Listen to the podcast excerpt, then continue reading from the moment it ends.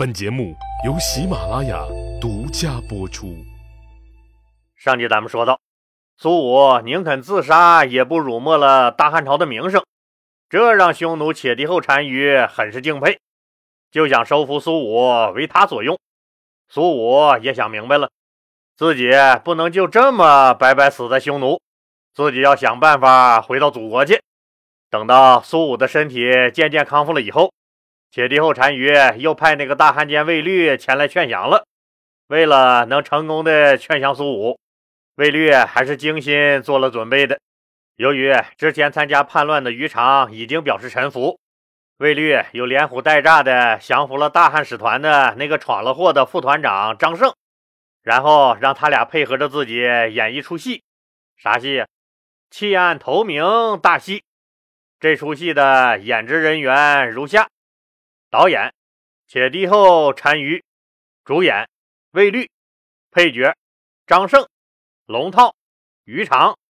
观众那自然是苏武了。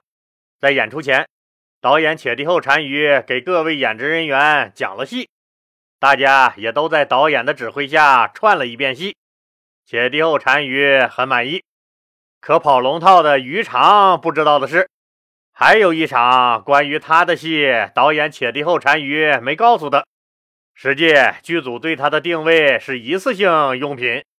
这一天，大戏开场，卫律首先让人押出来叛乱分子于常开始审问。于常交代，自己是受了大汉使团副团长张胜的蛊惑，才犯下如此大罪。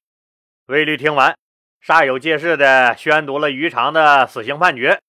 按照他们之前排练好的剧情，于常的戏份到这儿就结束了。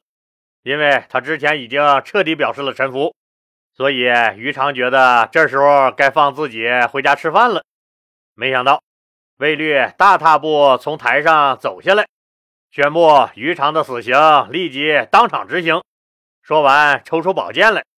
于常一看就懵了：“哎呀，哎呀，卫律，你小子！”敢私自加戏，可还没等他想明白呢，自己的脑袋就被卫律砍了。那场景是极为吓人，血喷了满地。卫律接着宣读下一个判决：大汉使团副团长张胜组织策划怂恿他人，企图谋杀朝廷重臣，判处死刑。说完，举着那把血淋淋的剑就奔张胜来了。张胜眼见着卫律杀了于常，这场戏当初排练的时候可没有这个情节呀。这会儿一见卫律又冲着自己来了，当时就觉得裤裆一热，咋了？吓尿了呗。卫律倒是没直接砍张胜，还是按照他们当初排练时的台词说的：“虽然你被判了死刑，但我们大单于说了，你如果投降。”可以考虑赦免你的罪。张胜膝盖一软，扑通一声跪下，表示自己愿意投降。这通表演结束以后，卫律偷瞟了一眼苏武，看见苏武表情好像也没啥变化，看样是没吓住他。但气氛都已经烘托到这儿了，只能继续往下演了。卫律走到苏武面前。高高举起那把带血的剑，大声喝道：“苏武，你负手有罪，你也别想逃了干系。”苏武纹丝未动，似乎表情也没什么变化。他看着卫律问道：“请问这位大人，想谋杀你的人是张胜？我根本就不知情，他又不是我小舅子二姐夫的，跟我有毛关系？”我凭什么跟着他受牵连？你小子有罪就是有罪，还嘴硬。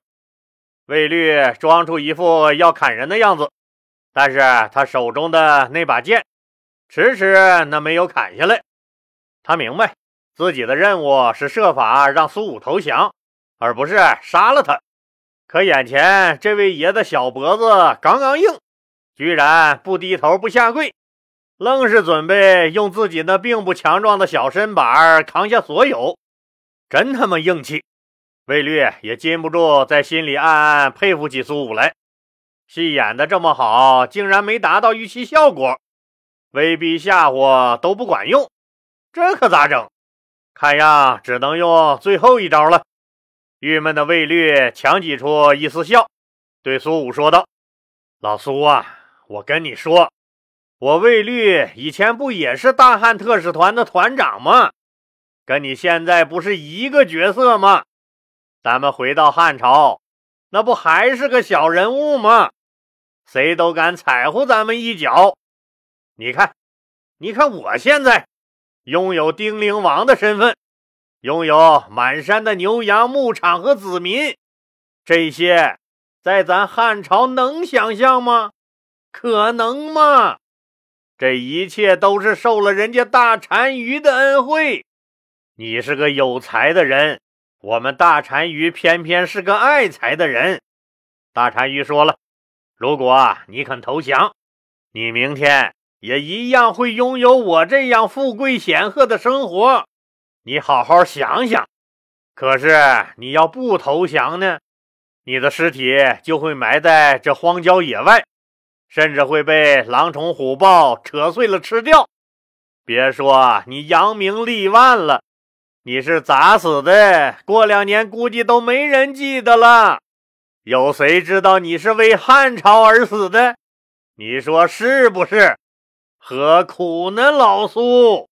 听哥一句劝，这可是一次好机会，如果错过，再难有这种好事了，我的兄弟哟！此时的苏武已经是满腔怒火，心里一万个草泥马在奔腾。用诸葛亮先生的那句名言说，就是。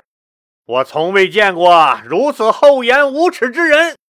苏武高声地对着卫律骂道：“你作为我大汉朝臣民，却不顾恩义廉耻，背叛皇帝和亲人，投降了蛮夷，你还有脸活在这世上？”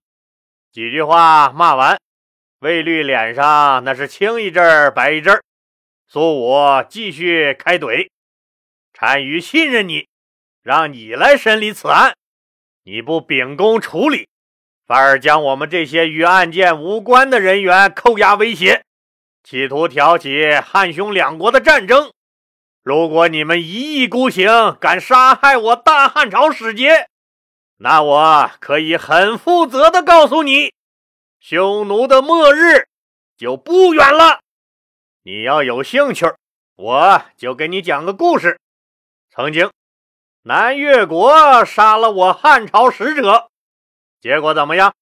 刘皇帝一怒之下，把他南越灭了国，他的国土也被分割成了我汉朝的九个郡。大渊国也杀害过我汉朝使臣，结果怎么样？大渊王的脑袋被高高的挂在了长安城的北门上示众。朝鲜怎么样？他也杀了我大汉朝使臣，结果朝鲜也遭到了灭国之灾，领土被分割成了我大汉朝的四个郡。怎么的？你匈奴也想试试？一番话把大汉奸卫律怼得一愣一愣的，尴尬巴了几下嘴儿，那是一句话也说不出来。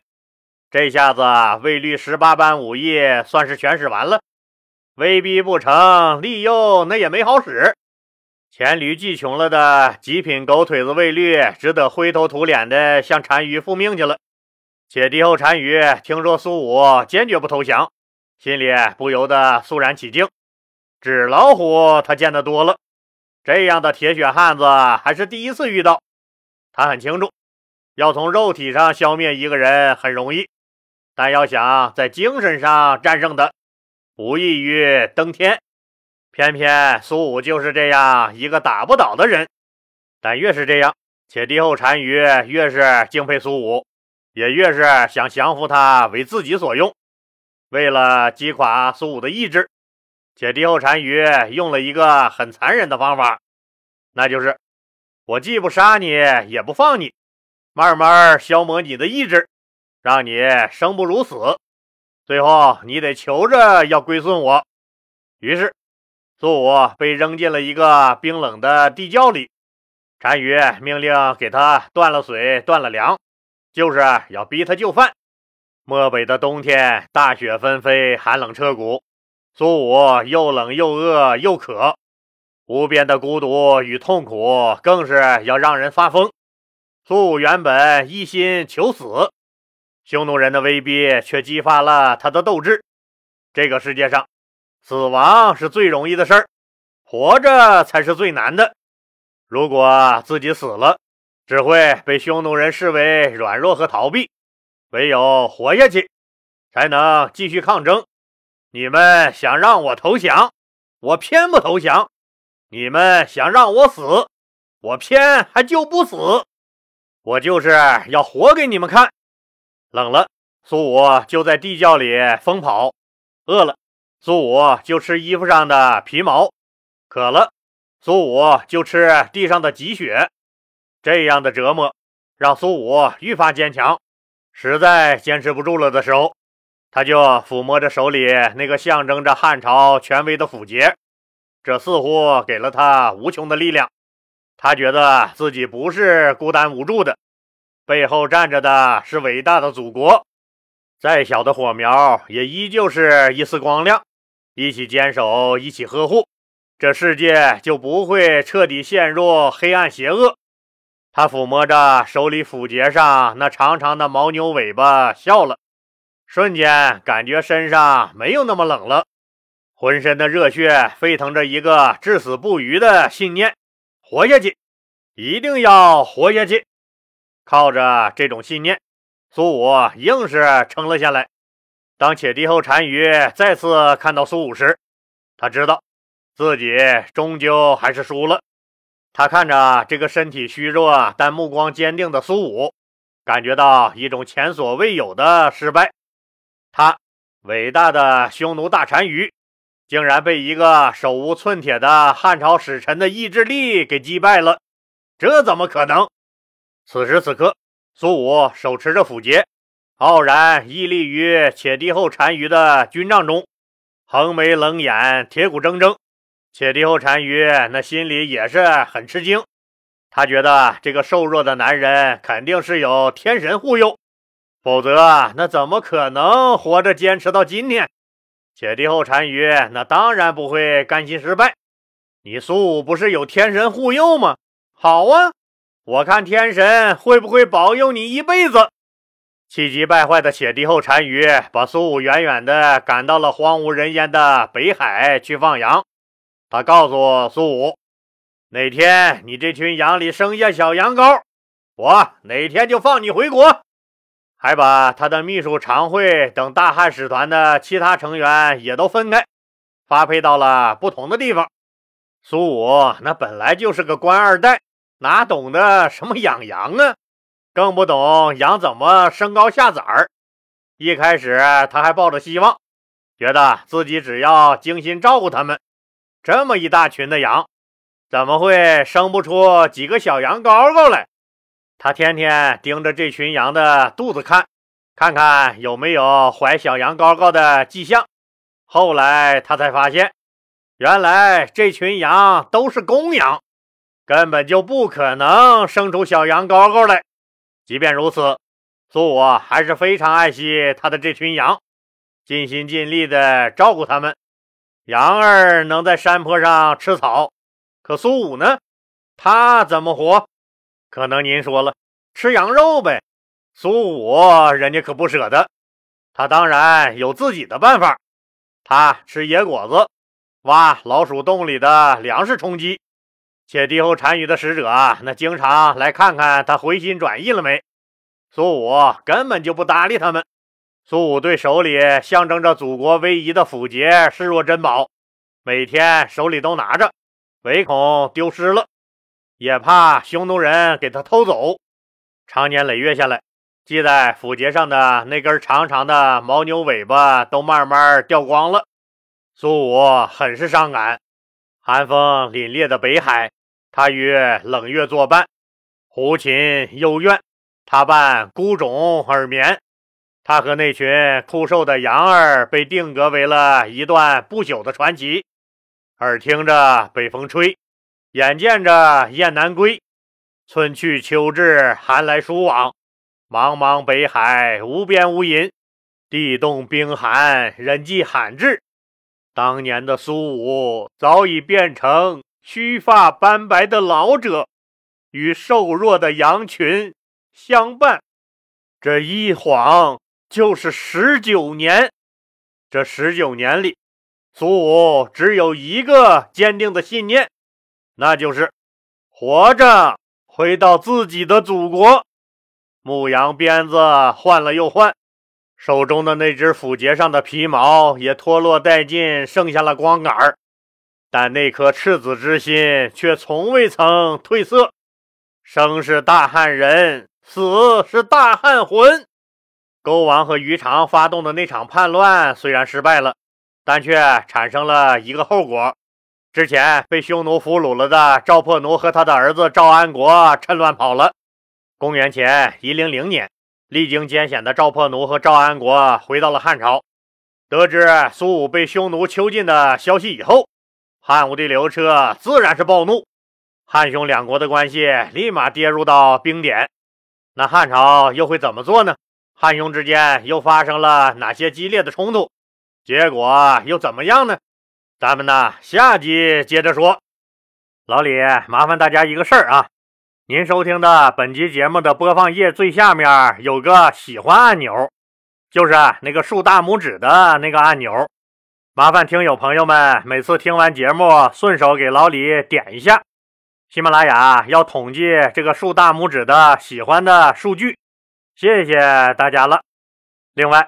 老李还是希望有条件的听友都能加入老李的西米团。听友们可能都知道，老李每天确实很忙，一天繁忙的工作结束以后，随便扒了一口饭，就马上开工给您讲历史。这个过程没有您想象的那么简单。汉朝的这些历史虽然都在老李的脑袋里装着，但怎么能讲的不乏味？那还是要组织一下语言，列个大纲才行。要不讲着讲着就跑题儿了。在录音的过程中，难免会有电话声、喝水声、咳嗽声、喇叭声，这些也要费很大的劲儿，一点点儿剪掉。因为老李是喜马拉雅独家的签约主播，节目的影响面比较大，所以老李的节目还要提交喜马拉雅平台审核完后才能上传。老李那实在没有这么多精力去干这些繁杂的事儿，所以这些事儿全都是老李委托小助手帮忙操作。那孩子也要吃饭，您想想，老李每天这么忙活，每个月再给搭上五千块钱，不论老李能不能负担得起，您想想这事儿咱能长久吗？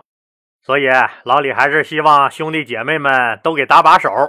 有能力、喜欢老李节目的都来加入老李的西米团助助力，每个月费用也不是很高，几块钱的事儿，咱又能免费收听老李的收费节目，又能超前两天收听节目中的其他节目，还能给老李帮帮忙，让节目一直能顺顺当当的运行下去，多好的事儿！